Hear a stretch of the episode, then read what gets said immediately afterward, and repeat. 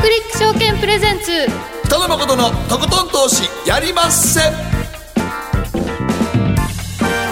どうも皆さんこんばんは北野誠です。そして進行 MC の大橋ろ子です。そして番組アシスタントは早乙女里奈です。よろしくお願いいたしまます。はいそして今夜のゲストはす遠藤さんこと田代岳さんです。よろしくお願いします。もうあと1ヶ月で今年終わってしまうんですが。早いですね。早いですね。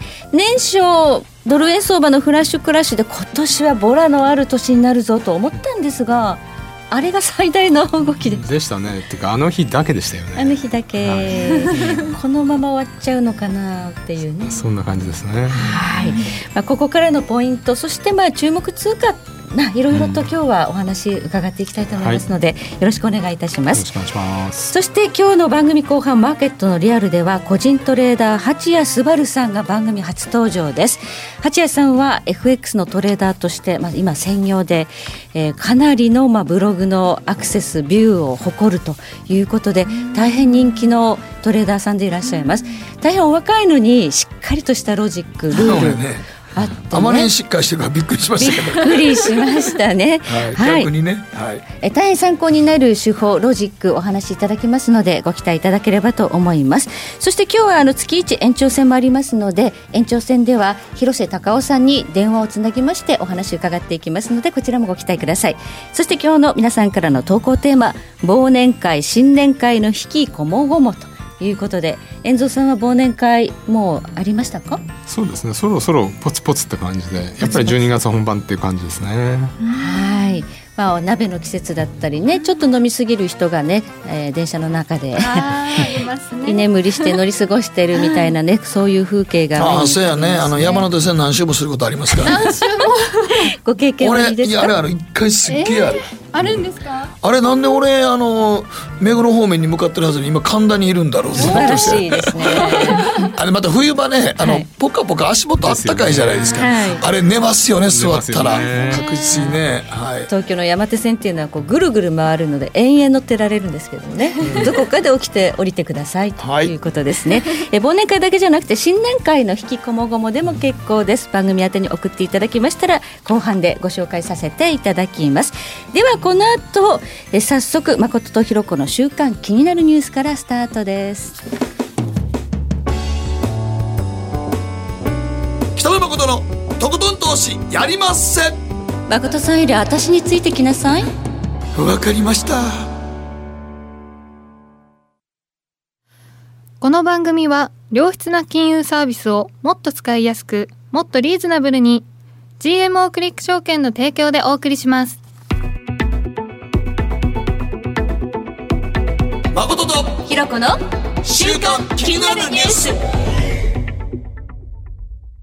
さてここからは誠とひろ子の週間気になるニュースです。今日一日のマーケットデータに加えましてこの1週間に起こった国内外の気になる政治経済ニューストピックなどをピックアップしてまいりますまずは今日の日経平均です64円45銭高2万3437円77銭で取引を終了しました日経平均もあ強いですね強いですね。はい。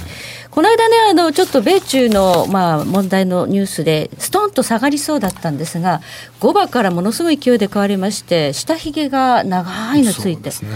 強い形ですよね。2万3000割れたんですけどすぐ戻っちゃいまして、まあとはいえ2万4000もなかなかいかないんですけど全般的にやっぱり堅調ですよね堅調ですね。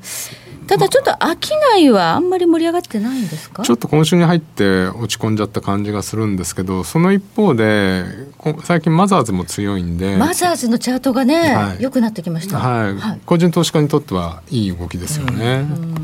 まあ、日経平均がね上値重くても新興銘柄がね元気になってくると、はいこれは個人投資家にとっては非常にまあ、ありがたい。ちょっと前までは日経平均上がってるのに俺の株上がんないっていうパターンが多かったと思うんですけど最近そうでもなくなってきましたよね。だからちょっとあの聞く話だと今年はその個別株が全然自分の株が上がらないので、インデックスがすごく人気になってる、はいはいはい。ETF だとかね、はい。先物とか。インデックス投資が一番みんなね先物とそっち行ってますからね、これ戻ってきてくれますかね個別株にね。そうですね。やっぱりここまで上がってきちゃうと、はい、やっぱりにインデックスこれ以上いくのかっていう怖さもあるし、まあその中でやっぱりじゃあまあ出遅れてるもう出遅れてるもんあんまりないんですけど、個別株いこうかって感じになりますよね。まあでも幸いね半導体が今年のね後半期から強くなりましたんでね。はい、ちょっとマインド変わりましたね。ちょっとまあ今年一番のあのマインドがちょっとだけずれたのはソフトバンクがちょっと思わぬとこやっていうのが、は。い、うん、ちょっとあそこやっぱ個人投資家さん結構好きな人が多いんでね。ソフトバンクは会計上のねいろいろこうこれから突っ込まれるところがあるんじゃないですか？やっぱりもともとソフトバンクってその投資会社的なところがあって、借り入れも多いですし、はい、ボラの高い銘柄ではありますよね、だからそこがちょっと今あの裏裏目って言ったら語弊ありますけど、はい、ちょっと足かせになっちゃってますよね。はいそしてアメリカ株です。ニューヨークダウ昨日は55ドル21セント高28,121ドル68セントで取引終了しました。ダウ、S&P500、ナスダック揃って史上最高値更新と、非常にいい相場ですね。本当にあの、うん、まあ、ちょっとおしめを作ってもあの戻しますし、はい、本当史上最高値をクリアしてる割には過熱感がなくて、はいこれがまたあのいつどこまで上がるのかって感じですよね。もうチャートの節目はもうないですからね。うん、節目ないです。うん、うん、もうみんなフェーバーですよね。これなんで上がってると思われますか？まあ結局よく言われたことなんですけど、債券に行ってた金が戻ってきてるんじゃないかっていうのが一つ、うん、やっぱり去年の年末もそうだったんですが、行き過ぎたまああの悲観論からまあそうじゃなくてノーマルに戻ったら買いでしょって結局お金の行き場がずっと金融緩和続か続いてるんでお金の行き場があ最終的に株に行ってしまってるっていうのが今選択肢としてはそれしかないですよね。はい、債券市場はもうマイナス金利での運用が今12、3兆円ある、うん、マイナス金利なのに債券買います？これだからね、ね、それが買うってことはまあ債券価格が上がるだろうっていう、キャピタルゲイン狙いね、狙いだったんだと思うんですが、それにしたってずいぶん上がってたってことですから、債券価格、これが逆流して株式市場にまあこう戻ってくるというか、シフトしていくという流れがあれば株はまだ上がるかもしれない。と。そうですね。そのやっぱり悪い材料っていっぱいあると思うんですが、はい、決定的に悪くならないじゃないですか。まあ、米中もなんだかんだね、包括合意で決裂っていうことではなくて、第一段階の合意が近いということになってますし、ブレグジットもノーディールブレグジットではなくなりそうだと。いうことで、まあ、なんやかんや言ってやってる人たちがちょっとこうキャラクター立ってる人たちなんで すごくあのキャラ立ち、はい、いやもう、まあ、トランプ大統領が一番最たるもんですからねキャラ立ちはね。キャラ立ち。だから異常にやっぱりちょっと悲観論に行きがちなんですけど最近やっぱりそうは言っても最悪のケースは避けられれば買いだろうっていう流れがもうずっとここ23か月続いてますよね、うん、実際にアメリカ経済が調子いいし、はい、あとやっぱりこと、ね、トランプ大統領やった減税効果って結構でかいんですよね、はい、あれ多分ね。あれが引っ張ってますよね、うん、で税収が多いってことはその公共投資もできるっていうことなんで、うん、結局アメリカも週単位で見ると公共投資まだ今年来年も続けられるんで、はい、そういうのが支えてる部分もありますよね。でやっぱり雇用がいいってことはその、まあ、これからあのブラックフライデーになりますけどやっぱり消費が落ちない。結局今まで製造業落ちて貿易の問題で PMI50 割れてもサービス業がなんとか50保ってるうちに製造業が最近ちょこっと上がってきたっていう、まあいい循環ではありますよね。はい、そしてアメリカの長期債ですが、えー、1.743%というところで推移しているんですがゴールドマン・サックスが来年はこれが2.25ぐらいまで上がるんじゃないかという予想を出したというのが今ちょっとした注目ですね。上がりますか？やっぱ債券利回りここのところ上がって1.95のところが10年債はあレジスタンスになってるんですけど、はい、まあやっぱり株価が上がるのであれば2.2あたりまではあの反発してもいいですよね。もうどうもやっぱり前回の1.4台っていうのは行き過ぎだったんで、うん、1.65とか割れなくなってきてますよね。まあ、去年の10月株っていうのはトップアウトしてダーッとクリスマスに向けて暴落したんですがその時のアメリカの長期債の利回り3.2とか、ありましたから、はい、そこからするとまだ全然1.7ということで、低いんですよね。まあ、あの時は景気がいいけど、金利が高すぎるから株やばいんじゃないかって言われてて、で、落ちて、今度は金利がこれだけ下がったから、じゃあ、金利低いなら株行こうかっていうふうにな なりつつありますよねね、今はもう。そういう流れなんでしょうね、ね何せよちょっとか金がまねダブついてるとこあるので、はい。はい、どっかに向かうとしたら株なんでしょうね今。株価やっぱりリリートに行ってたんで、ね、まあ、その流れのどっちかじゃないかなというふうに思ってますね。だから今年、金余りの一番象徴がゴールドも上がって株も上がったという、うん、なかなか珍しいですよね。そうですよね、うんはい。では、ここで、りなちゃんがこの1週間気になったニュースピックアップです。はい。えー、今週は、ツイッター休眠アカウント削除へ12月の11日までにログインしないと削除というニュースなんですがツイッターがアクティブではないアカウントの所有者に対し12月11日日本時間では12日までにログインしないアカウントを削除するという警告メールを送っているそうなんですけど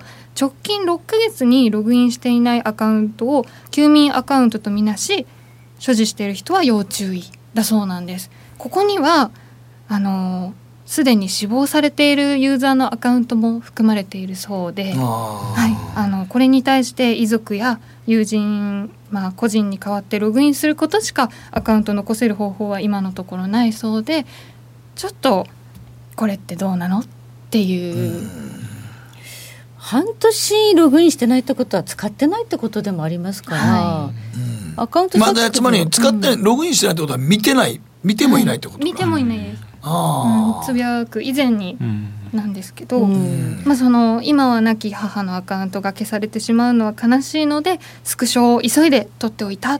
や、はい、むしろ残したいっていう思いもあるんです。か、はい、あの亡くなってしまった大好きなアーティストのつぶやきを今でも時折見直しているから消さないでほしい、そのいなかったことにしないでほしいっていう声が相次いでるらしいんですよ。なるほど。いろんなニーズというか要望があるんですね。すごいな。そんなことあんまり考えたことなかったけど。なかった。まあでも確かにね、自分の好きやった人が亡くなった時にその人のつぶやきってまあ残したいという気持ちも分からないでもないですね。うん。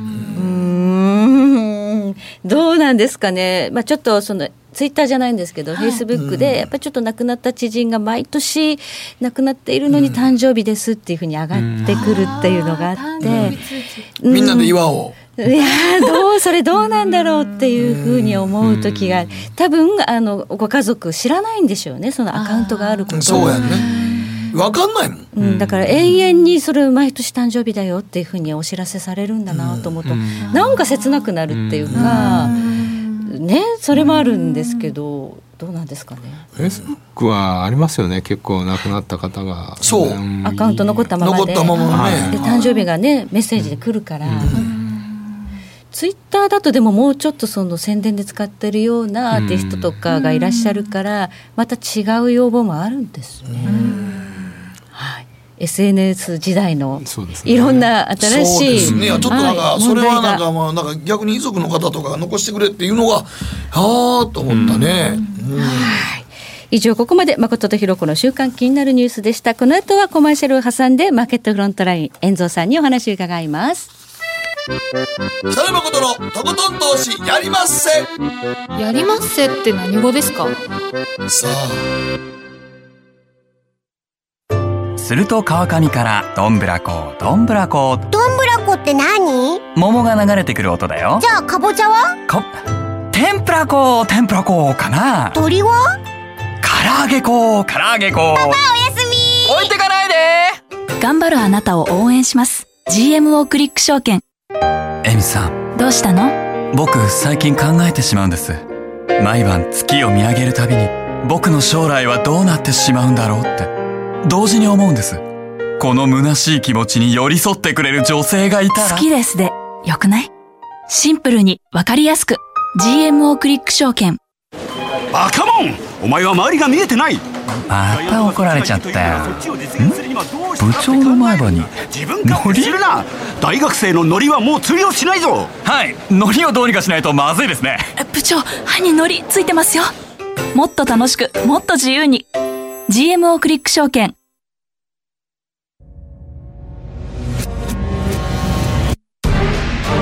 北野誠のとことん投資やりまっせ。誠さんより私についてきなさいわかりました。さて、ここからはマーケットフロントラインです。今日は遠蔵さんこと田代岳さんにお話を伺ってまいります。年末換算相場はモメンタムの強さに期待？期待していいの？笑ってますけど。でも遠藤さんでもあれですよね。日経のあのドル円とかがあんまり連動しなくなってますよねもうね。そうですね、うん、特にドル円はもっと動かないですからね今、はいなんかリスク先行リスク回避っていうのが我々あの今まで結構決め決め台詞だったのが、はい それ使えなくなってきましたね。ル円では本当に使えないですね。はい。これなんでこんな膠着しちゃってるんですか？うんまあ、一つはじゃあドル円という話にをしようとするとドル円がなんか動く要素がだんだんなくなってきたまあなくなってるわけじゃないんですけど、前に比べて例えば貿易黒字も大きくないとか、はいなんかそのそれを仕掛けてまあこの前有名なムアキャピタルっていうファンドがもう解散してお金お客に返してあの自分たちのだけやりますってえーいうふうに言ったんですけど昔ムアって言ったらドル円を動かすあの一つの有名なファンドだったりしたんですよ。はいまあそういうグローバルマクロとかそういう連中が為替を大きく動かしてたのがなくなってきましたよね。はいみんなやんなくなってきちゃった今年のあのドル円の通貨ペアの、まあ、取引量ってものすごく落ちてるんですって、うん。全体でね、その日本の個人投資家だけじゃなくて、はい。投機筋も含めて、うん。だから人気通貨ペアじゃなくなってるみたいなんですよ。だからやる人が、まあ、減ってボラティリティも下がった、あとは大きなトレンドって、まあ、貿易収支だったりするじゃないですか。この観点からいかがですか？そうですね。さっきうんおっしゃったように貿易収支って昔は日本って黒字がずっと溜まってて、はい。あの上に行くと輸出が売ってくるみたいなのがあってまあそれ対あの輸出の売りたい投機の買いみたいなうん。図式があった時代もあったんですけど。黒字っていうと円高になりやすいってことですよね。それがまあだんだんなくなってきた。貿易黒字がそんなにないんで、まあ、そういう動かす要素がなくなってきたっていうのも一つありますよね。でうん、あとやっぱり金利があの大きく動く時って、まあ、最近だから金利ちょっと動いたんでそれにあの合わせてちょちょこっと動動く局面もあったんですけど金利が動く局面がすごく為替って動きやすかったんですけど今どこも低金利じゃないですか。そうですね。はいあの今日もオーストラリアのウエストパック銀行がまたオーストラリアの政策金利来年下がるみたいな予想してましたね。はいまあ、高金利と、まあ、あの5ドルとニュージーランドといえば、い先進国の中の高金利だったじゃないですか高金利通貨だったじゃないですか、はい。それが1%切ってしまうってことは、はい。まあ、それだけで動かなくなっちゃう感じはしますよね。そうです。昔はもう5%とか7%とかね、うん。なんかそういう。一番の時7%ぐらいありましたもんありましたねニュージーランドとかね。もう売るやつ誰もいなかったですよね、ほぼ。だってそんな金利やったらもう持ってるだけでね、1年間持ってればね、っていう。10年で倍になるぐらいやっって言ってたわけでるとショックが来てドスンとくるんですよね高金利通貨ほど。まあそうなんですけど。はいそれが今ねそのオセアニアって言われるニュージーランドもオーストラリアもまあ1%と1%割るというところで、アメリカ側だって高金利ですもんね。先進国の中で一番高金利ですよね。1.75%まあ10年債がですね、ということになって。うん、そうするとそのダイナミックなその金利を取りに行くというようなトレンドも起こりにくい環境であると。そうですね、まあ、唯一だだから債券投資をしたい人は、まあ、さっきひろこさんおっしゃってたように今世界中の債券の20%ぐらいかなゼロ以下とかって言いますよね。マイナス金利で運用してると。はいはい考えるとやっぱり 2%, 2ぐらいのあの米国債ってすごく魅力的だと思うんですよね、その債券の運用する人にとっては。はいだからどうしてもやっぱりそのそういう意味じゃドル買いっていうのがあの債券投資という意味では出てくるしまあなんかここ110うんあの109円台にこう載せてるのはまああのそういう債券投資も本邦投資家から出てるんじゃないのみたいな説もありますし、やっぱり今のところじゃあそこが一番なんかオーソドックスな投資チャンスかなっていう感じはしますよね。うんそういうのもあってあのドル円下がりづらい部分もあると思うんですよね。はい。まあ、ドル円やる人がいなくなっているというのは、まあ、金利差というのにもそれほど魅力がある時代でもなくなっているということであるならばこの世界的な低金利時代が続くということになれば、世界の為替はあまり動かない時代が来ちゃった。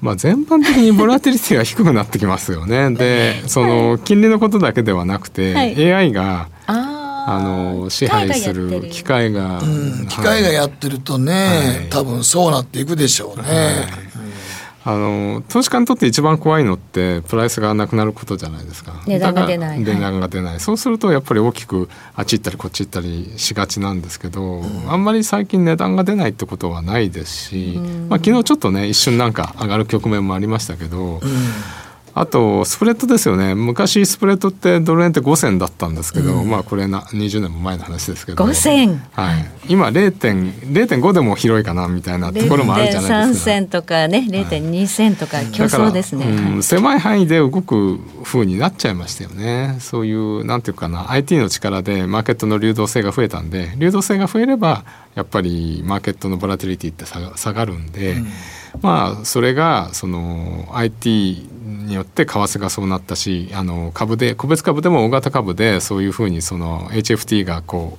う動き回るような小あの大型株はやっぱりボラティリティ下がっちゃうしっていうのがあるんで。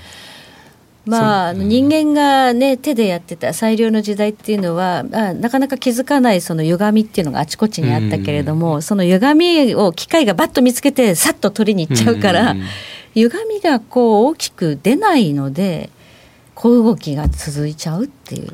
それもありますし、うん、その後ニュースとかさっきまさにおっしゃったようにニュースで情報の格差っていうのも歪みじゃないですか。はい、でそれを一瞬にしても人間があってって買う前に AI がこの言葉に反応して、合意とかっていう合意するかもしれないってあっても合意って言葉に反応してビュンとか言って、うん、一斉に上がったりして、ね、すぐ落ちちゃったりとか、はい、そういうのもあるんで情報の消化される速度が速くなっちゃってますよね。なるほど。なるほどね。今現在ドル円あの109円50銭は抜けてないんですね。はいあそこちょっとなんか抵抗ラインになってますかね。ですね。やっぱり9円50おっしゃるように、9円50ってすごく、やっぱりここまで来ると、おそらくこの前49銭が高値だったんで、はい、50って明らかになんかあるなっていう、うん、まあオプションオプション絡みであるし、うん、あと、えっ、ー、と、大企業製造業の、うん為替レート想定為替レートが8円60銭ぐらいなんですよ。その前9円30銭だったんですけど。うん。ということは今から3月末の期末までのあの為替を取ろうとするとやっぱり9円台で売っとけば8円60銭以上をこう、まあ、あの取れるなっていうので。そういう、まあ、それでいいやって感じですね。うん、う。ん、っていうかあの輸出の人たちはその別にここ上がると思うから持ってましたって言われてもあの評価されないんで、はい、その想定為替レートより上で売れればいいだけなの怒られないで済むってことですね、はい、そういうのもあると思うんですよね9円台は。うん。9円50抜けるとちょっとレンジがやっぱり2円ぐらいシフトする可能性はありますよね。だから今は7円50 9円50。はい、で9円50からまあ50から70ぐらいの間を抜ければ9円5011円50ぐらいになると思うんですけどね。はい遠藤さんも現役のトレーダーでいらっしゃいますけど、はい、今年ドル円より他の通貨やったりとかしてたんですか？そうですね、まあ、ドル円でね2 3 0銭取るのはいいと思うんですけど、はい、だから最近の動きで言えば例えばおあのオーストラリアとかってまだあの緩和懸念があるんでやっぱり落ちるじゃないですか、はい、だから、利下げするかもしれない、うん、オーストラリアは戻り売りをしてみるとか、はい、あとまあポンドで言えば、はい、ポンドってあのブレグジあの強硬的なあの合意なきブレジクジットがなければもう買いっていうトレンドが出ちゃったんで、まあ、そこではおしめ買いをしてみたりとか、うん、まあ、長期的で見ればねイギリスにとってブレグジットってよくないとは思うんですけどまあそう選挙決まるまではあの底堅い動きをやってみたりとかっていうのはありましたね、うん、だからまあある種考えたらボックスの中で動いてると思ったら、はい、今なんかほんまに言ってたあった通り109円50のとこで売り持ってても別にも多分そこからちょっと落ち1円ぐらいは落ちるんやろうなとは思いますね、うん、あこ抜けて明確に抜けないと買えないですもんね、ね、あそこもね。うんだから9円30とか40とか来たら売って、まあ、70あたりに土点ロングのあのストップロングを置いといて、で8円台来たらまた買い戻してっていうの、そういうのでもいいと思うんですよね。もう動かないかったら動かないなりに。もうちょっとしたさいあの鞘というかあやというか抜くしかない。もうほら9円50がストップって明確に明確があるとこが分かれば、はい。そこで利用して売ってで下がってきたらすぐ買って。すぐ借り取って。いやまた多分その今のところはドル円ほんまにこのこの範囲でしか動いてないんでねもう本当に。うん、だからこの間抜ける僕も100円50抜けるんかなと思ったらな抜けないねんなと。ですよね。うん、なんかあのニューヨークダウの上がり具合見てたら抜けてても良さそうな気はするねんけど、あそこ抜けないんですね。うん。まあねそのオプションっていうのはいつまでもあるわけじゃないので、うん。どっかではね、はい。まあブレイクするのまあかもしれ最後にないけど、はね。うん。でブレイクするんだとしたらその上のねあのこうバリアがブレイクするのか下を支えるのかどっちに抜けると予想されてますか？まあだから行くんだったら上行った方が面白いですよね。上あのだから4円から突っ込んで今上昇トレンドが一応4円台からの上昇トレンドってまだ続いてるじゃないですか。うんってことはあのこれがまだ4円ね5円とか6円抜けない限りはまだ上昇トレンドなんで一応上注意っていう感じはしますよね。だから今でも遠藤さんなんかじゃあ、えー為替の中であの投資してて面白そうな通貨って今あるんですか？あのレンジブレイクしたら面白いなと思うんですけど、はいまあまあ、さっきのドル円とか、あとユーロがちょっとねあの下つけて上昇トレンドになってい1.12あたり抜けたらちょっと面白いかもしれないし。なんかユーロの強気の人が結構増えてきたはい。印象なんですが、はい。遠藤さんは？結局そのあの9月12日に利下げをすごいみんなが期待する100点満点ぐらいのことをやったじゃないですか。ドラギ総裁がはい。でその後一瞬落ちたんですけど、はい。結局落ちなかったじゃないですか。あれだけの大緩和発表してね、お辞めになる前に、はい。あんま下がんなかった。はい。はい。でむしろ理事会内の意見相違が明確になって今度か買われちゃってるじゃないですか。ええ。やっぱり金融緩和ってするぞするぞって言ってるまでがその下落の材料でしちゃったらもうしばらくないよってなったら買いになるんでそういう意味ではユーロちょっと上も面白いかなって。あと若干ですけどあの PMI が良くなったじゃないですか。ここのとここ一回 ほんのちょっとだけ。1, 1, ミリ1ミリぐらいだけ若干ね。はいヨーロッパが先行して PMI の悪化早かったんですよね、悪くなる時一番早く落ちてって、一番早く戻りそう？あのマーケットってはい。実際どうなるかじゃなくて、その期待値に対してどうなるかじゃないですか、はい。だから期待値悪いぞ悪いぞって言ったのが、まあ、ちょっと言葉悪いかもしれないけど劣等生が平均点取ったら「お前よくやった」って。優等生がそれで何？お褒めの上昇が来るん優等生が90点取ってもお前 まあまあ。っていう。まあ言うてみたらマーケットは噂ではい。ずっとね、あの先行してて事実が出てしもたらそれでももっと戻ろうとしますからね。ははい。もうだから本当そういうことやと思いますけどもね。うんそうすると意外にユーロはこのマイナス金利の通貨ではあるけれどももしかしたらそこを打って上がっていく可能性があるんじゃないかまああのーそうですね、あのーラガルトさんの手腕がどうなるかっていうのはちょっと見なんかあの。財政出動をドイツに求めるというかドイツもそれも乗り気というかあんまり否定的じゃなくなっている印象があるんですが、うん。そうすると金利がちょっと正常化に向かうという話もあるようですがそれそれがそのユーロが反発した時の材料の一つになりましたよね、うん。でも景気が戻っちゃうと、ドイツはほらあのまた緊縮始緊縮に なっちゃうから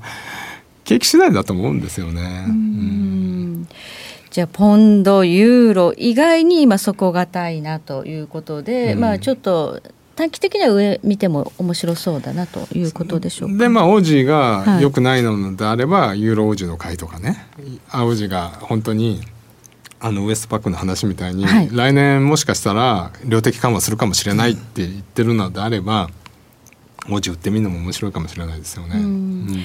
オセアニアはまだ弱いということです、うん、ニュージーランドの政策金利はちょっと打ち止め感があるというような見方も出てるんですが、そうなんですよね。だからそこななんでそういうとこを狙っていくのはいいかもしれないですね。OG 給与なるほど。オーストラリアは下がるけど、うん、ニュージーランドはもう下げ止まったんだとすると、うん、OG 売りのニュージーランド買い、はいっていうような戦略です、はい、そういうまあクロスいわゆるクロスってやつをやってみるっていうのもこういう時はいいかもしれないですよね。新興国通貨についてはどのようにご覧になってますか？そうですね。あのそれぞれ新興国通貨はそれぞれ良くないところがあるんでまずメキシコからいきましょうか、はい、メキシコ唯一その他の通貨に比べると政治的にも安定してるし産油国だしっていうのがあったんですけどちょっとあの新しい政権がちょっと左翼的なことで新空港の建設を中止したりとか、まあ、そういうことをやりだしたんで、そういうのがちょっと。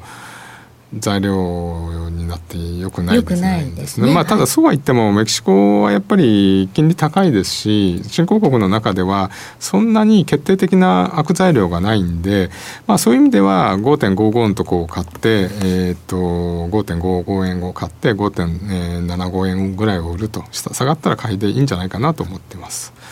でランドの方はやっぱり唯一あの格付けの問題が非常に重要なんですが、はいあの前回の中期財政目標だと、あの赤字が広がっちゃうっていうふうに出ちゃったんですよ。だから2月に、えーと、2020年から21年度の中期財政目標があの予算計画が出ますんで、はい、そこでもし、えーと、財政赤字をこう減らす方向の姿勢を見見て見てくれれば、はい、ムディあの格付けもちょっと落ち着くし、あのランドにとっては買い材料になるんで、まあ、ちょっと2月のそれが、あの注目材料になるこの間ムーディーズは格下げは見送ったんだけれど見通しを引き下げましたよね、ね、だからちょっと財政に対しての計画っていうのは注目度高い、はい、GDP に対する赤字が4.5から5.5にあの悪化したしちゃったんですよ、はい。うん、だそれをよくないって言ってるわけなんです、ね、じゃあちょっと2月にその財政計画が出てくるあたりではちょっとラランドは動く可能性注目ですね。まあ、それがで財政赤字削減の方向のあの姿勢を示せれば、あの安心感、はい、出てくると思うんですよね。はい、うん、トルコリラなんか最近動かなくなっちゃった。ちょっとねトルコリラも材料で尽くし感がありますよね。めちゃくちゃ政策金利下げましたよ。そうなんですいやでもまあトルコリラは動かないでしょ、うん、もう一度あんなことになって、うん、もうだからだからだからって上がる要素もないもん。そう,、まあ、そうなん政策金利下げたよって言っても結局上がる要素もないのよね、うん、で一度あんなふうになっちゃうとなかなか買いづらいですからね。ですよね。うんだまあちょっと地政学的リスクが一旦落ち着いてるっていうのはいいんで材料なくなってきてるんですけど本当トルコリラ怖いんでトルコやんだったらメキシコかなみたいな感じしますよね。新興国通貨だったらメキシコペソに注目ということでしょうかね。はい、はい、えー、ここまで、えー、遠蔵さんこと田代岳さんに伺いました。ありがとうございました。北野誠のとことん投資やりません。GMO クリック証券はおかげさまでファイナンスマグネイト社2012年から2018年の調査において FX 取引高が7年連続で世界第1位を獲得多くのお客様にご利用いただいております。GMO クリック証券は安い取引コストが魅力であることはもちろんパソコンからスマートフォンまで使いやすい取引ツールも人気。またサポート体制も充実しています。FX 取引なら取引高世界ナンバーワンの GMO クリック証券。選ばれ続けているその理由をぜひ実感してください。GMO クリック証券株式会社は関東財務局長金賞第77号の金融商品取引業者です。当社取扱いの金融商品のお取引にあたっては価格変動などの理由により投資元本を超える損失が発生することがあります。お取引をする際は当社のホームページや契約締結前交付書面にて手数料などの諸経費及びリスクについて十分ご確認ください。北野誠のとことん投資やりまっせ。やりまっせって何語ですか？さあマーケットのリアルということでございます。本日のゲストは。八谷昴さんにお越しいただいております。こんばんは、はい、こんばんは。よろしくお願いします。よろしくお願いいたします。あのね、先ほどブログはすごい人気やということで、どのぐらいの人が来るんかと思ったら若い人やったんでびっくりしましたけどね。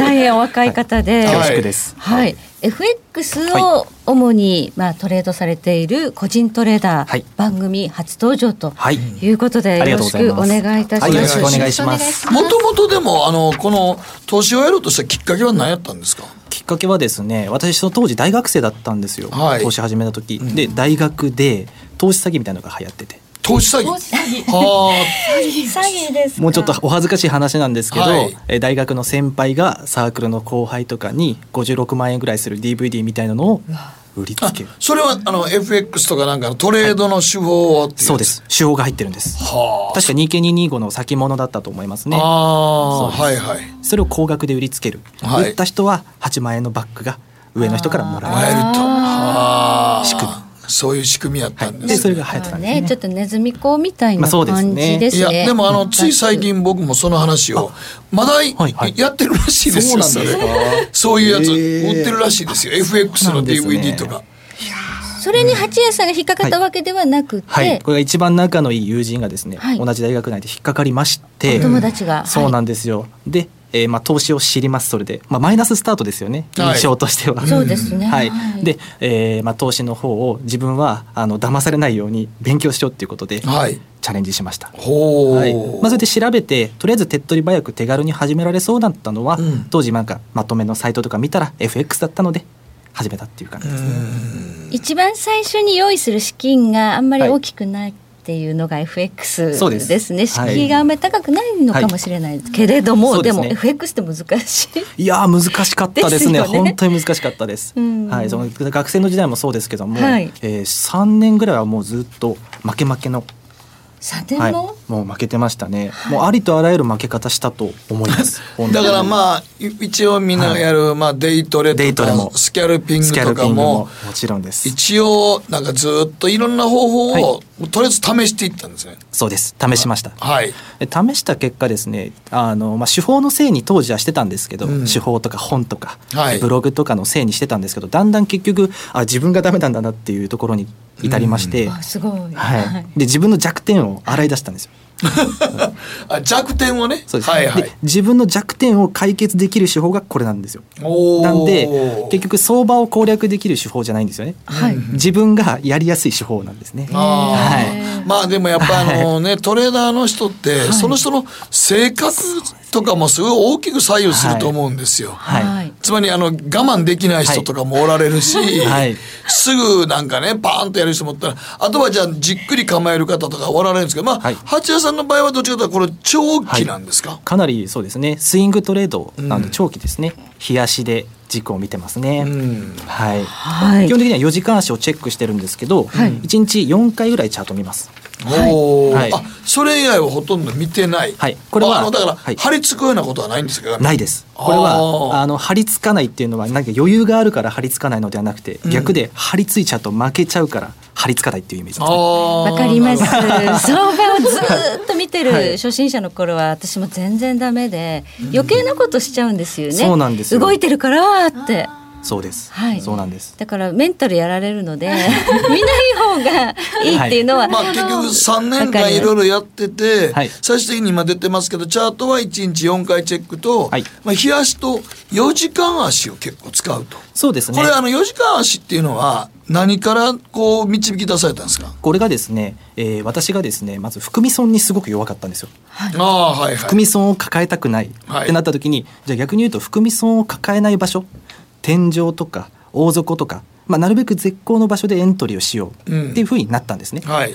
で天井とか大底って線が引けるじゃないですか。うんはいまあ、教科書的に言うとチャンネルラインとか、はいレジスタンスラインとか、はいっていうのを引いていて短い時間軸1分足とかん。15分とかのチャンネルラインっていうのはすぐ効かなくなる。ああそうですね。5分足とか全く効かないですそうですよね、結局素人がここにチャンネルがあるなって見つけた頃にはもうそれはもう賞味期限が来ている、うん。はい。騙しとかブレイクが起きるので、はい。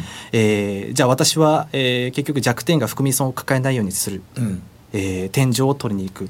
で長く効くチャンネルを作った方が天井が取りに行ける。うんっていう理屈になります。なんでそれが長い時間軸になればなるほど聞きやすくなったっていうのがあー、あそうですね。例えば5分10分15分とかやったらほんまにあの騙しがやたら入ノイズが入るので僕も一時張り付いてやったことがあったんですけど、はい。あれはやっぱり15分足とかやっぱりむ難しい、はい。正直言うと、はい。うん。すぐブレイクしちゃうんね。そうなんですよね。はい。であの15分足とかやったらちょっとねあのバンドもバンドウォークも広がりのが簡単に広がりすぎて難しいんですよね。だからそう考えたら4時間軸4時間軸を軸にする。4時間足をね。はい。そうですね。はい。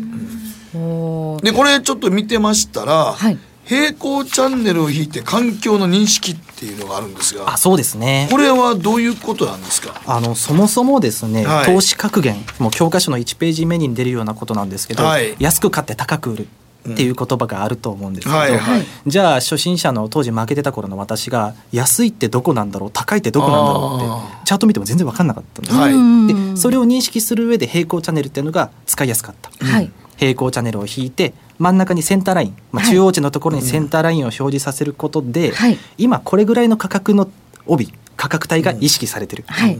その半分の真ん中の線より下は価格が安いエリア、はいセンターラインよりも上が価格が高いエリア、はい。というふうに環境認識をしてます。なるほど。自分で線を引いて、ここがまあ安いのか高いのかということを判断できるようにまず、はい。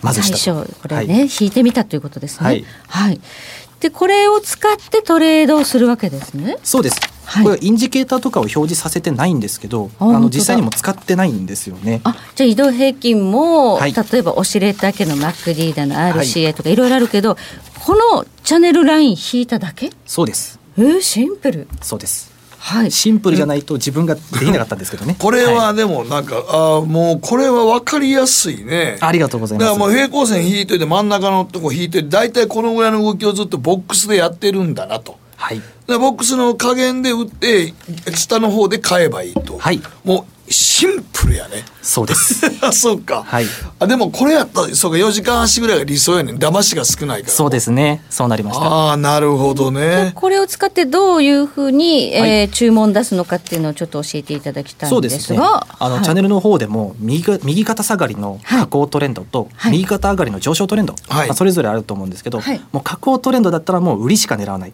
うん。買わないんだ、買わないです。でえ上昇トレンドだったら逆に買いしか狙わないっはい。ていうふうに考えています。はい。ああでもそそうか。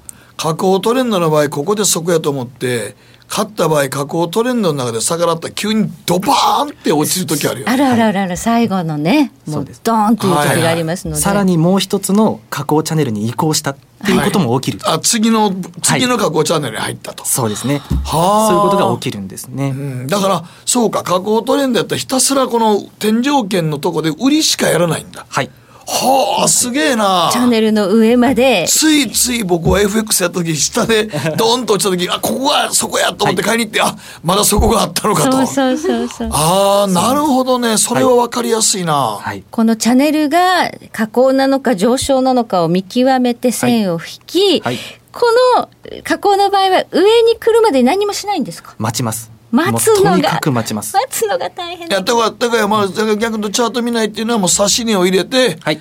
待つと。そうです。成り行きはやらないんですか？やらないです。あーだからここがすごいねすさまじい、いやだから普通なら適当なとこでこれでと思うけど実はそうかもうだからこの囲ってここのラインに引いたらこのラインのところに差し値置いといて引っかかったら売りになるわけね自動はい的に。。そうです。メンタル強いなでその時に損切りラインはもう入れてしまうの。入れています。ああやっぱりね。はい、あの4時間足が確定するタイミングでチェックをして損切りを入れるようにしてるんですけど確定するタイミング待ってたらいつか大事故みたいのがうん暴頭して、はい、たまに逆に何かあった時にバッと。そうですね、はい、もうそれは本当に1年に1回あるかないかではあるんですが、一応ストップロスは最初から設定してますね。あーやっぱりね。ただちょっと幅は広めですね。ああまあね。はい、うん。スイングなので、まあ、ちょっと損切り貧乏にならないようにちょっと広めにとって広めとっといてはい、はい。はい加工チャンネルなら売るはい。機会を待つということで、上のねトレンドラインまで来るまで。でもねもうさん待ってられへんって言うけど差し値置いてたらもうそれはな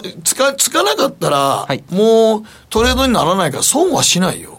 そうなんですよね。いやそうなんですよね。やりすぎるやんやりすぎるから損をするそうやっぱり何でもかんでも変としたら僕1年間ぐらいずっと FX いやもう山のようにやった時があっていろんな僕もいろんなことやったけどやりすぎると絶対負けるから。そう。手数は少ない方がいいんはいこれはまあ自分には良かったです、はい。自分の性格には、まあ正確には合ってるんやと思います。そうですね。まあスキャルパーでね稼いでらっしゃる方も、まあ世の中にはね、うん。まあいらっしゃいますから。それも反射神経がすごい優れてる方はやっぱり勝ってますからね。うん。私は反射神経鈍いんだなって自分で分かってるのなで手数を減らした方がいいって分かってても時々 やっぱり成り行きってやっちゃうのよね。そうですよね、はい。とてもわかります、はい。そこでやっちゃうと、そこは天井じゃなかったりするので、うん。含み損を抱える確率が上がって、はい。自分のメンタルが保てなくなる、そうやね。はい。だからもうエントリーと同時にあの損切りラインもちゃんとちょっと幅を持たせて決めておくとはい。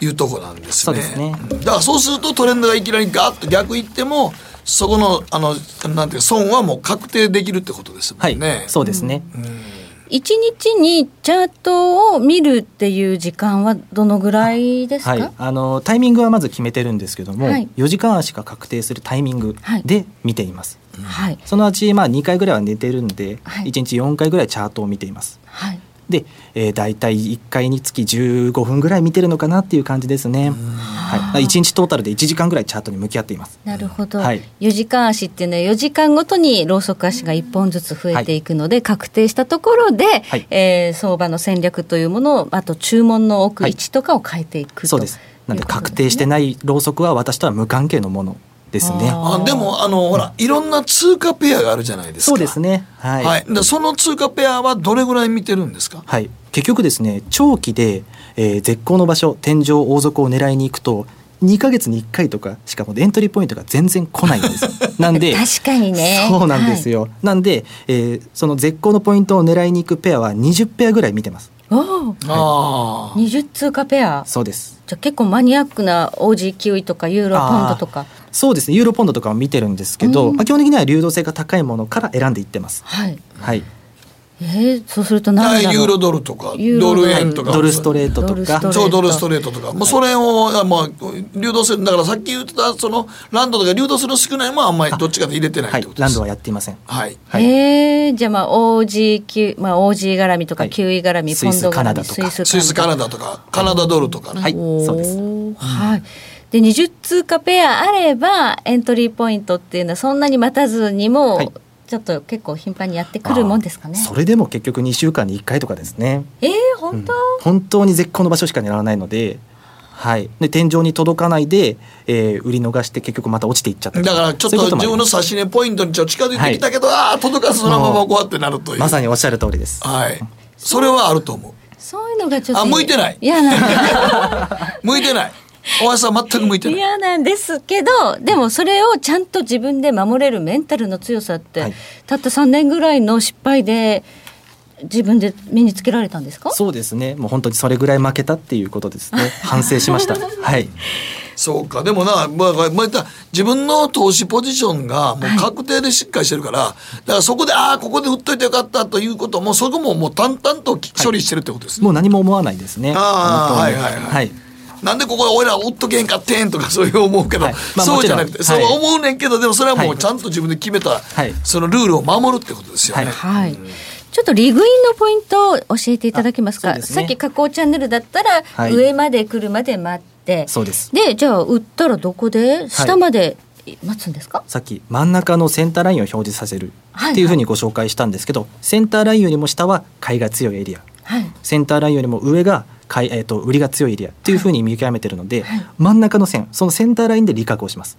均衡点だからですね。ああだからボックスの加減まで待たないんや。まだないです。おお、その方がまあ確実といえば確実。必ず行くもんじゃないですからねこのチャンネルもね。そうなんです、でも真ん中ぐらいまでだったら、まあ行くでしょう、これはもう純粋に検証した結果、うん。下まで待つよりも真ん中で利確した方がトータルで利益が残るというイメージですね、はい。ほうそうか。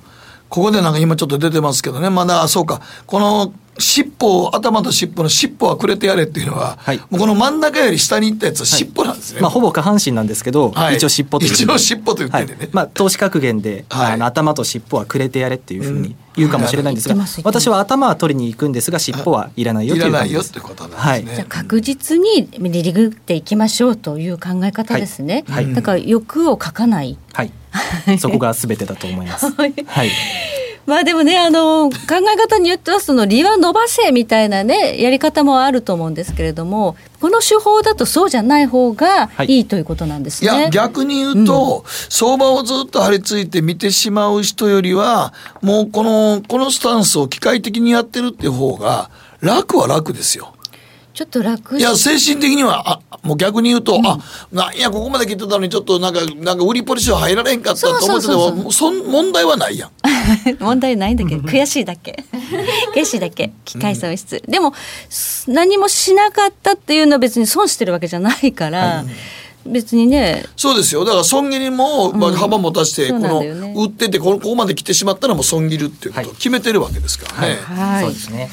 でこの八谷さんの素晴らしいのは、こうした、えー手法によるはいトレードをブログにて、はい。すべて公開していまして、そね。の公開からの成績の一覧がちょっとあるんですけど、ご覧いただきましょうか。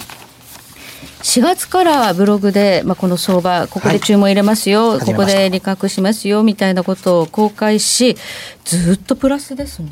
まあそうですね。あのトレンドを狙いに行く手法なんで、はい。トレンドが続いてるうちはずっとプラスで、はい。トレンドが変わったらそこからはエントリーがないかマイナスの月が続くので、まあちょっと今いい流れは来てはいましたね。あなるほど、はいたまたまいい流れでもあった。ね、そのために20通貨ぐらいを見てるということなんですね。そうです。はい。はいでどっかではエントリーしてるやつがおるってことですよ。はい、まあ、これねあの非常に勉強になるブログだと思いますので皆さんもちょっと見ていただければと思います。これだけねあの実績を先出しでねちゃんとオー一ダー応先に。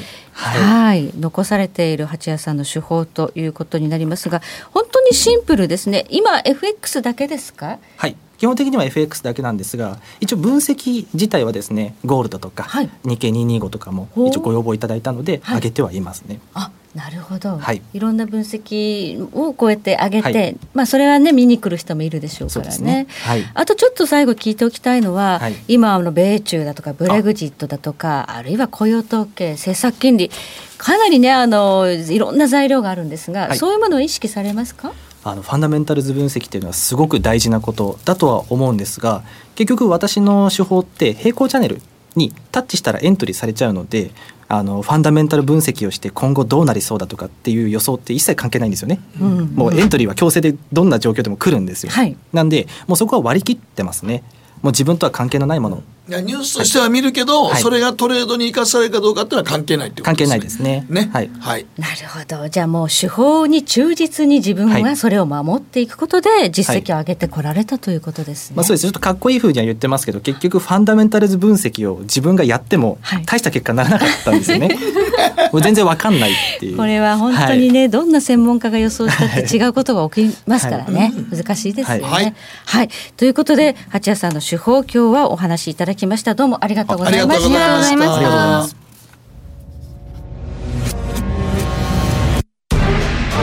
北野誠のとことん投資やりまっせ。誠さんより私についてきなさい。わかりました。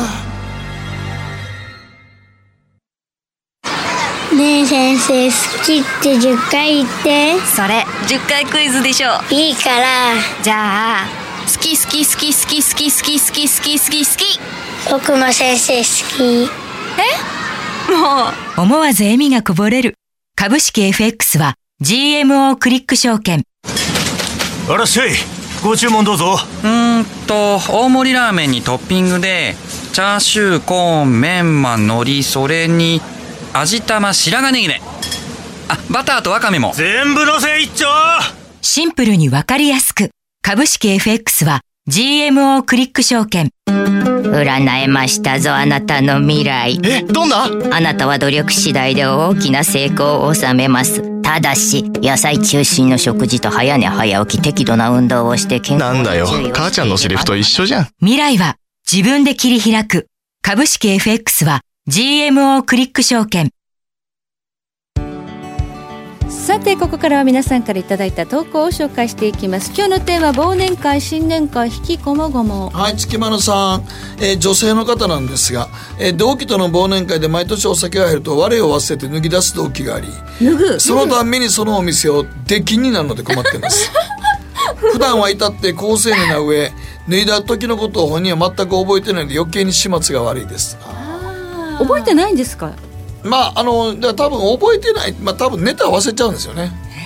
あの飲んだら脱ぎたくなる人いますのでね男でも女性で。もいあのらっしゃいます。暑くなってきて。いらっしゃいます。はい。ね。開放的になっちゃう方がね。そうですね。はい、はい、はいえー、こちらのりのんさんからで忘年会シーズン年末進行で仕事が忙しいので新年会をやっています。ただ徹夜続きの年末を経てさらに正月の暴飲暴食後なので正直酔いが回るのも早く楽しいというより胃もたれと肝臓の疲労を感じ辛い感じです。まあ安上がりにはなるんですけどね。苦笑い。新年会っていうのはお正月後ですからですね。結構食べて 胃の状態が。結構太ってしまうよねあーみたいなですね。ねあじゃあさん新年会とか忘年会は？絶対行かないです。行かない？絶対行かない？飲み会系は行かないようにしてます。あれ？そうなんです。なぜ？ひ引きこもりだからです。おさお酒があんまり？お酒も苦手です。全く飲めませんし。全く？そうなんですまあいろいろトラブルなくていいかもしれませんね、はい。安全運転でやらせてもらってます、はい。最後チーズさんです。え忘年会の思い出一晩中飲み明かして朝帰りした時マンションの入り口間違えて自分の家を勘違いしてしまい朝6時半過ぎだというのに人のうちのインターホンを何度もしつこくピンポンしてしまったことです。ドアを開けたらパジャマ姿ですっぴんの見知らぬ女性が出てきて一気に酔いが覚めましたあるあるです。これあるある。ああるあるなんですか？え？ーちょっとわかりますみたいな。時計の針は11時25分小回っています。林さんとそばよさん絶対仲合えへんと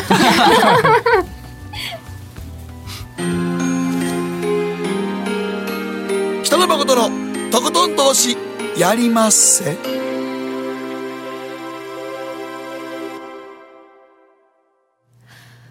この番組は良質な金融サービスをもっと使いやすくもっとリーズナブルに。GMO クリック証券の提供でお送りしました。はい、えー、主なスケジュールですね。はい、まあ、今週はアメリカ、まあ、感謝祭サンクスギビングでちょっと商い薄いですかね。そうですね、でもこれがもうでもいよいよよアメリカもこれで、あれでクリスマス商戦に入るわけですね。そうですね。もねうんはい。やっぱ小売りのその売り上げって12月の1日とか2日に出てくるんで、まあ、そこでまた株あの株式市場どう反応するかですよね。結構今年良さそうだって話も。まあ雇用がいいですからね。うん、そうですね。ねこのままいくと。そういえばまだ日本もブラックフライデーやりましたね。そうですね。そうなんかそういうね、新しい文化をどんどん日本に持ち込もうというね。まあちょっとあの特に消費税上がってからあのあんまり商品売れてなかったんでね。はい、ちょっとなんか10月から売れ行きやっぱり小売りのね売り上げも悪かったんで、何かちょっと起爆剤が欲しいってことでブラックフライデーやったんですけどね、まあちょっと官僚が考えたプレミアムフライデーって全く流行ってないんですけど、そういえば最近聞かない。聞かない。今でもやってんねんけどね。あやってるんですか？いややってるよ。プレミアムフライデーやってるのも全然誰もその気にしてないから。プレミアム感なし。プレミアム感なし。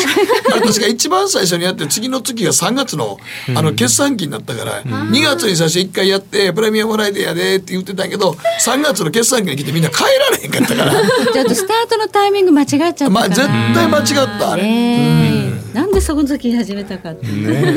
はい。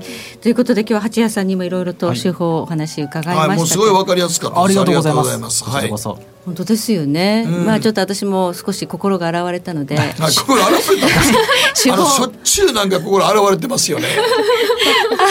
いろいろ反省することが。心洗われる女の人ちょっとね手法をね見直してみたいと思いました。でも基本使うのは4時間足っていうのはいいと思いますね。そうですね。ゆったりできますからね。はいちゃかちゃかやらずにね。っていうかあのまあご誤差が少ないですね。騙しが少ない足だと思うので。はい、はい。今日は番組ご出演ありがとうございました。ありがとうございます。いえいえ。はい、遠藤さんも今日はどうもありがとうございました。ありがとうございました。今日は月一延長戦この後拡大版です。はい、ということで広瀬さん登場でございます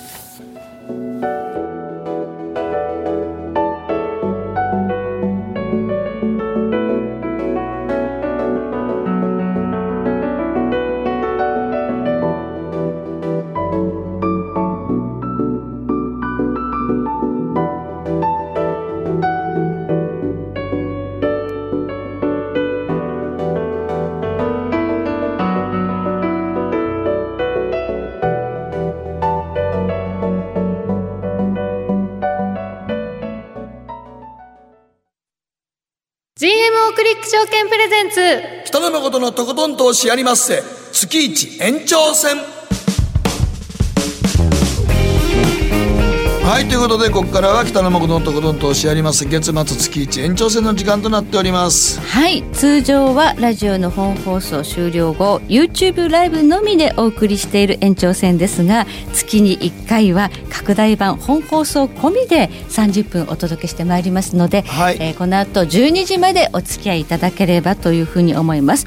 延長戦では広瀬隆夫さんアメリカに電話をつなぎまして、うん、今のアメリカの現状株式の状況じっちゃまにねもうツイッターめっちゃつぶやいてはんねんけど寝てはんのかなっていつも。本当にねあのマーケットだけじゃなくて本当に幅広く人生観とか恋愛観とか。もうだから恋愛相談とか受けてありますからね。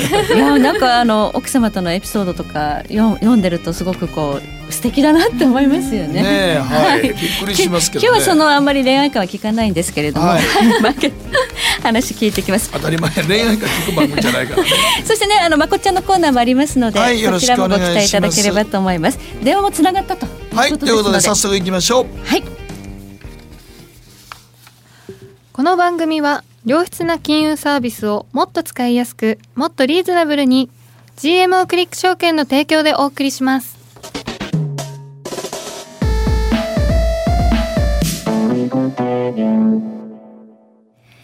さて、マーケットホットラインのコーナーです。今日は、フロリダ在住コンテクチュアルインベストメンツ LLC 広瀬隆夫さんと電話がつながっています。はい、もしもし。こんばんは。よろしくお願いいたします。よろしくお願いします。広瀬さん、いつネタあるんですか？ツイッター見てますけども。はい、もうめちゃくちゃつぶやいてある大体日本時間でね、はい、えー、っと、皆さんが9時に会社に行きますよね。はいはい。その後ぐらいに寝ます。ああ、なるほどね。はい。でももっとなんか、いやもっとなんかつぶやいてもなんかいろんなその人生相談も載っておられるんでびっくりしますが。さて、えー、まず、えいよいよこの米中の貿易摩擦なんですが、なんかいつこの第一ラウンドのこう合意がいつ発表されるんですかね？まだわかりません。はい。で、昨日両国の事務レベルでの電話会議が行われました。はい。で、ムードは建設的だったという報道がありました。はい。で、中国の商務省も、基本的にまあ合意に達していると、いうことを発表してるんですよね。ただ、具体的なことは何にも 発表されてないんですよ。そうなんですよ。これね、もう前もこのパターンで、あの、広瀬さんね、はい、あの、なんかこう、合意しそうだとか、事務レベルでは協議してますよとか、まあ、ニュース、それで交換して株が先取りしてやってるんですが、なんか実際にじゃあ蓋開けてみたら、なんか、ちゃぶ台を返しましたみたいな話が 最後出てくるんで。やっぱダメみたいなね。そうですよね。うん、これが何度も、そう、なんか、逆の見方をすれば、なってますけどね。はい。逆の見方をすれば、ニュース出てない今が一番いい状態なんじゃないですか。ああ、そうか。だから、このままずっと引き伸ばすことができれば、それがベストかもしれません。あそうですね。もう、もうすぐ合意する、もうすぐ合意する言うてる間、まあ、株式市場はね、はい、噂では買ったりとかして、ね、事実出たら売ったりしますのでね。そうですよね。はい。ただまあ、なんですか、あの、新しい関税はストップされそうやという話聞いたんですが。はい、そうですね。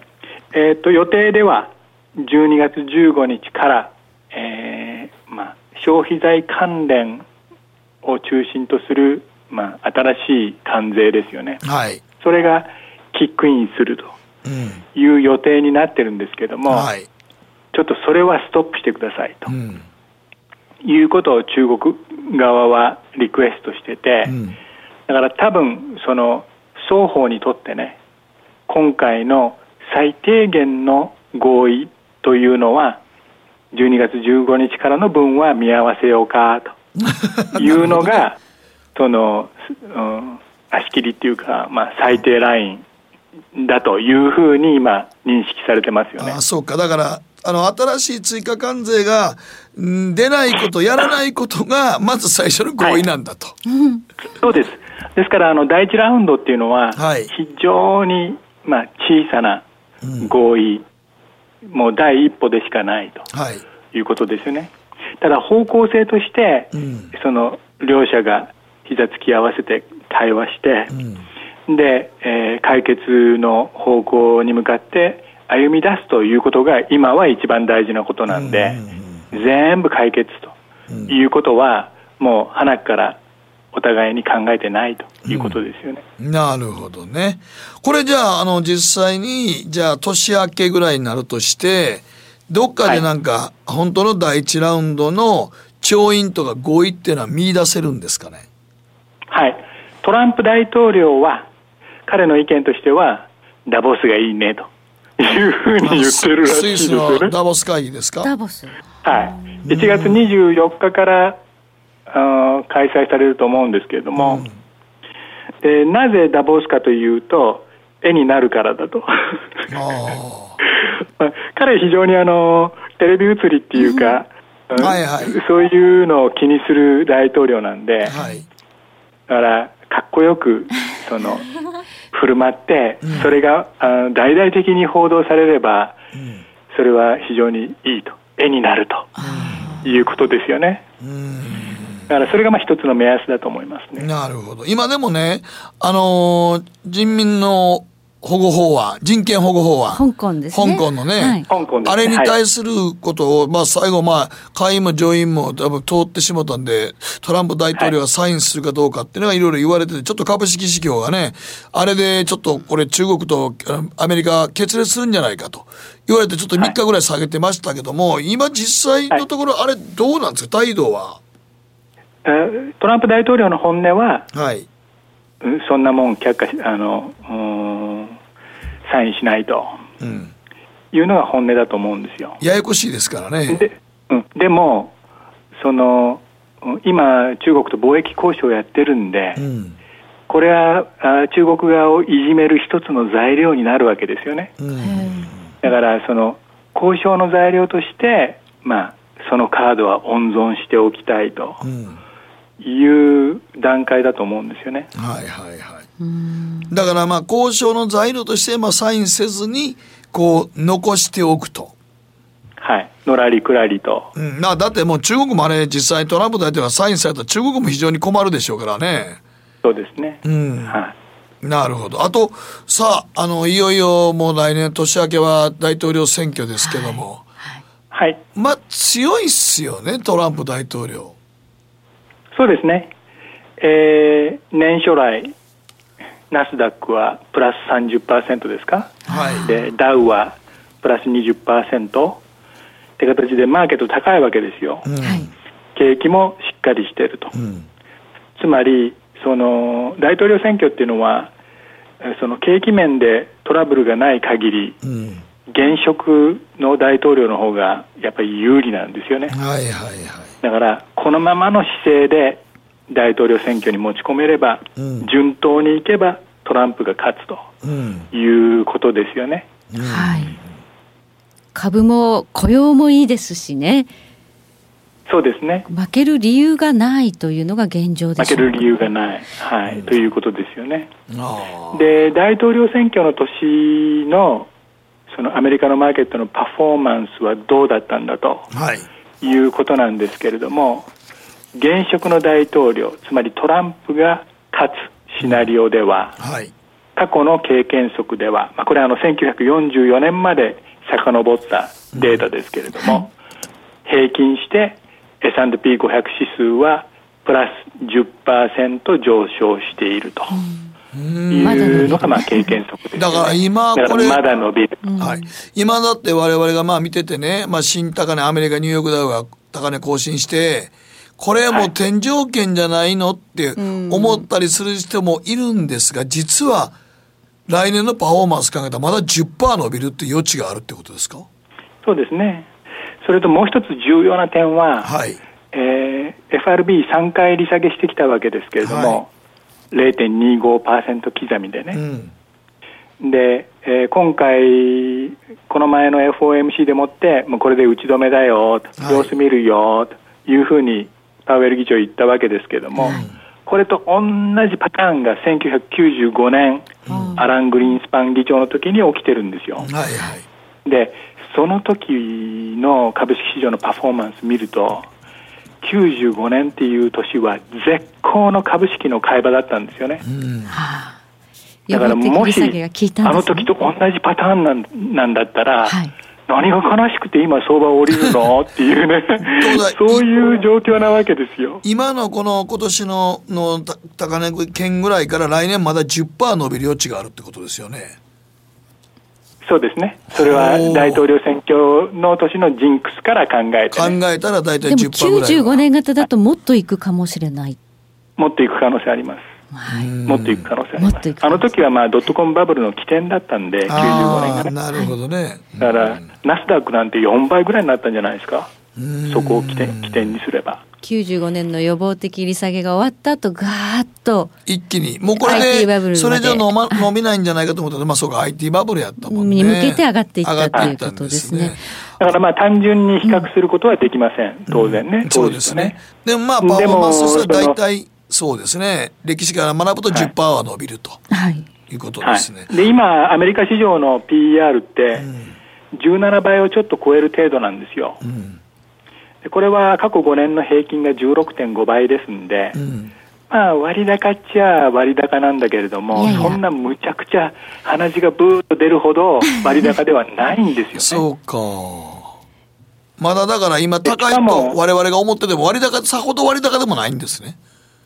それは割高ではないと思います。なぜかというと、はい、長期金利見ると、まあ、今、10年債利回りで1.77%とかね、そのくらいだと思うんですけれども、うんはい、そうすると金利低いわけですよ。うん、と株式バリュエーションというのは、市中金利とシーソーの関係にありますので、うん、市中金利が低いときは、株はもっと買われていいんですよね。はい、だから、そういうことを考えると、まあ、あんまり弱気になるのもどうかなっていうふうに思いますね。はい。あとちょっと大統領選挙に向けて今アメリカでは弾劾の話が結構民主党が、ね、力入れてるみたいですけれども、はい、は？い、それはあの弾劾が成立する可能性はゼロだと思います。ゼロ、はい、なぜかというと上院でスーパーマジョリティつまりその3分の2の賛成を獲得する必要があるから、でこれはあの今の上院の民主党、共和党の勢力図から考えて3分の2獲得できるシナリオはありえません。だからなぜそれそれにもかかわらずごちゃごちゃやってんの？っていうことなんですけどもそれは来年の選挙に向けて、ちょっとでもトランプ大統領に対してネガティブなノイズを出してやろうという目的でやってるわけですよね。民主党候補もちょっといまいちこう抜きに出てるというかこうず抜けてる人がいないというか。ブルームバーグ出ましたけど、ね。はい、この前ブルームバーグさんがね、はいはい、大統領候補になどに出ましたけれども、はい、でもその有権者の投票意向調査とかのデータ見るとめちゃくちゃ低いですよね。だからこれから克服しなければいけない登らない山は登らないといけない山は非常に高いと。無理だなと、まあ、逆にいうふうに僕なんか見てますけど、ね、逆にブルーバンさんが出たことによって民主党の指名争いが激しくなるだけで、はい、割れちゃう？逆に割れちゃうと思うねんな、そうです。そうです。そうすると一番無難なバイデンさんになると、うん、でもバイデンさんの息子もね、ね。バイデンさんの息子もちょっと今回ややこしいところにはいますからね、はい、そうです。うん、今一つパワフルじゃないなと、うん、だからそう考えるとトランプ大統領の再選は割と僕も確率的に高いなと思いますけどね。そうですね、うん、あの株式市場的に言えばね、はい、トランプ大統領が再選されるか再選されないかの,、はい、その early indicator として、はい1月、2月のアメリカ株のパフォーマンスを見てください。なるほど。で、えー、もし1月、2月にアメリカ株がすごく安いようだったら、はい、それは不吉なサインです。過去過去の経験則から言えばね。はい、で1月、2月高いようだったらトランプが再再選されると思うし、うん、株式市場もプラス10%ってことでそこそこのリターンが期待できると。いうことです。はい、わかりました。広瀬さんどうもありがとうございました。はい、ありがとうございました。えコンテクチュアルインベストメンツ LLC 広瀬隆夫さんに電話をつないでお話伺いましたどうもありがとうございましたマーケットホットラインでした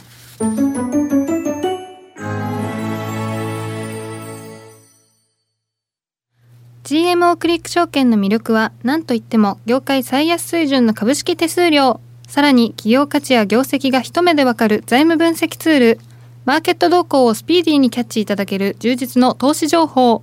その他使いやすい高機能取引ツールを取り揃えており投資初心者の方にも安心してご利用いただけます。また GMO グループの株主優待を使うと保有株数に応じて最大2万9000円の手数料相当額がキャッシュバック。GMO グループのお得な優待ぜひご利用ください。株式取引なら GMO クリック証券。GMO クリック証券株式会社は関東財務局長金賞第77号の金融商品取引業者です当社取扱いの金融商品のお取引にあたっては価格変動などの理由により投資元本を超える損失が発生することがありますお取引をする際は当社のホームページや契約締結前交付書面で手数料などの諸経費及びリスクについて十分ご確認ください。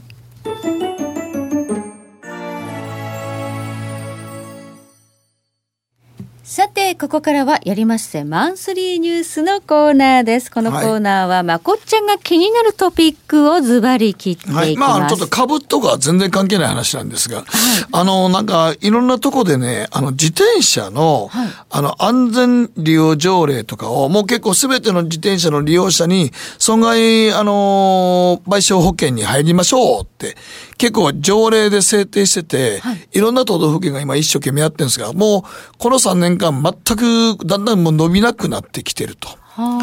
いうのが今結構ニュースになってまして、はい。うん、条例で制定されてるけれども、はい、みんな入らない。入らないっていうかもう みんなそんなんなぐらいの感じになってて、はい、もうなんかあんまり伸び悩んでるしでもほんまこれ実際僕が最近思ってるんですけど自転車ってあのねうんあの電動自転車ってあるでしょ、はい、あれ自体もすげえ結構危なくてあれすごい初速が最初の踏み込んだ時普通の自転車よりずっとスピードが出やすいんですよ。パッと。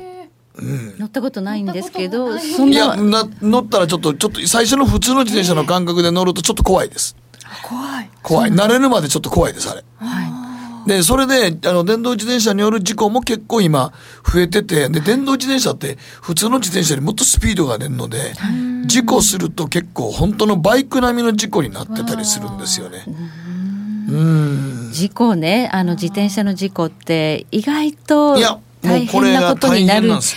あの一度ね、あの神戸で、はい、あの小学校5年生の男の子が62歳の女性にぶつかって、これでえらい事故になって損害賠償請求が9520万ですからね。小学校5年生ですよ。うわわわわ。まあもうそれは親が何とかするしかない。いやもう親しかやりようがないので。本人の責任でしょうけどもう小学校取れないですからね。5年生に神戸地裁はその判決出してますので。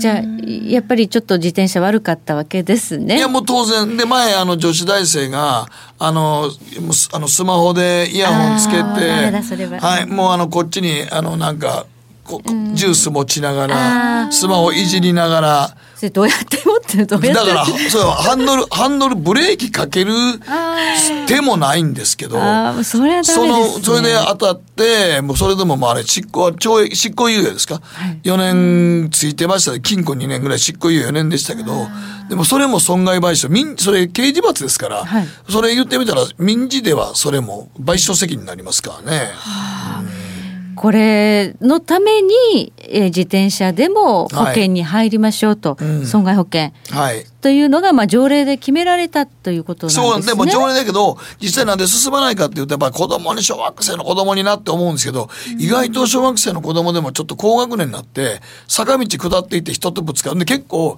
今日本って高齢化社会じゃないですか。はいはい。はっきり言ったら、あの、もうこれ、おじいちゃんとかおばあちゃんね、動きの遅い人すすげえ多いですよ。もうちょっと早く動いてくれる想定で突っ込んだら、まあ、読み誤ったとか、ね、いやもう読み誤ったとかそれ結構あるので。あるかもしれないですね、だからそう考えると自転車で事故る確率もすごく多くて、はい、でまして相手がお年寄りで高齢者やったら死亡事故につながったすごい損害賠償になるので、これやっぱりみんなもこれ保険に入っとかないと危ないですよ。なんかねで大人はね、うんあの自動車保険とか入ってる中に入ってたりするんですよ。自動車保険にくっついて。くっついて。でも大人はそれでいきますけど、子供っていうのは自動車保険とかも入ってないし、クレジットカードの保険も入ってないし、はいそんなん持ってないわけやから、それやったらもうやっぱ火災保険に、あの、ちゃんとつけてやるとか、親がお子さんのために入っておくという、はい。もう、これは子供さんが自転車乗り出したら、この損害賠償とか見たら、小学校5年生に9520万って損害賠償見たら、これもちょっとみんな自分だけは大丈夫ということで、自転車に関しては、本当にマナーの悪い自転車も多いし、子供でもすごい自転車飛ばすの大好きやから、結構ねあの歩道もやっぱり狭いし。狭いし。じゃあ車道に行くのかって車道もごちゃごちゃしてるし。いやもう車道で僕なんかもまだうん普通にあのバスを右側から追い抜いていく自転車って考えられないですよ。もう巻き込まれても。もういやそれでね、バスの運転手さんもあんなんで当たったらしかもそれ電動自転車なんですけど結構スピードで出てるんですよ見てたら。もうめちゃくちゃ怖くて、はい。うんまあ車道走られても迷惑だし、歩道走られても迷惑っていうのが迷ねでもね自転車乗りたい健康のために乗るっていう方も結構増増えてる。だからほんまにこあの特に、まあ、大人はその自賠責とか結構ね賠償の保険に入ってたりしますけど車乗ってる方は免許ある方は絶対そうなってるはずなんですが子供さんとか高校生の事故もすごい多いので、ちょっともう親御さんもこれ考えとかないと、いつ何が起こるか分かんないですよ。小学生中学生高校生ぐらいになるとものすごい飛ばしたりね飛ばしたりとかしますのでね。はい。今イヤホンしてちゃダメなはずですけど、まあついね今すごく便利でこれこれ紐ついてないやつ、iPad, iPod っていうんだっけ？なんかそういうのもいっぱい出てるから、ああ Bluetooth で聞けそうますからね。そうそうそうそうそうそんなんでねしかも何？ノイズキャンセリングかなんかで車の音聞こえないみたいなのもね、はい。どうかと思いますけれども、そういうのでやりながら走ってる自転車も結構ありますのでありますのでね。気をつけていただかはないいと。と、もうほんまにだから保険は絶対子供さんの時にもう入っとかないと。今若い子車乗らないから車の保険に自動的に入ってるっていうのも少ないです。少ないです。そうそう。だからみんなカーシェアリングとかするから保険入ってない人多いですから。そうですよね、りなちゃん世代ってあんまりね、自動車持ってるのがステータスっていう時代じゃないもんね、はい私たちの時はみんな車持ってましたけど、そうだからだから結局そうやからもう逆に言うと何かあった時にはちょっと時すでに遅いので、はいちょっと見直した方がええと思いますねきちんと自。転車にかける保険、はい自分あるいはお子さんに対してだってこれねこれなんで進まないかって罰則別に入らなくても罰則ないからなんですよ。罰則ないからなった時にみんな大慌てするけど、罰則もないから余計加入進まないですね。まあ本当にねあの大きな事故が起きて、まあ、請求されてからでは遅いということで皆さん備えをはい。していただければと思います、以上マンスリーニュースのコーナーでした。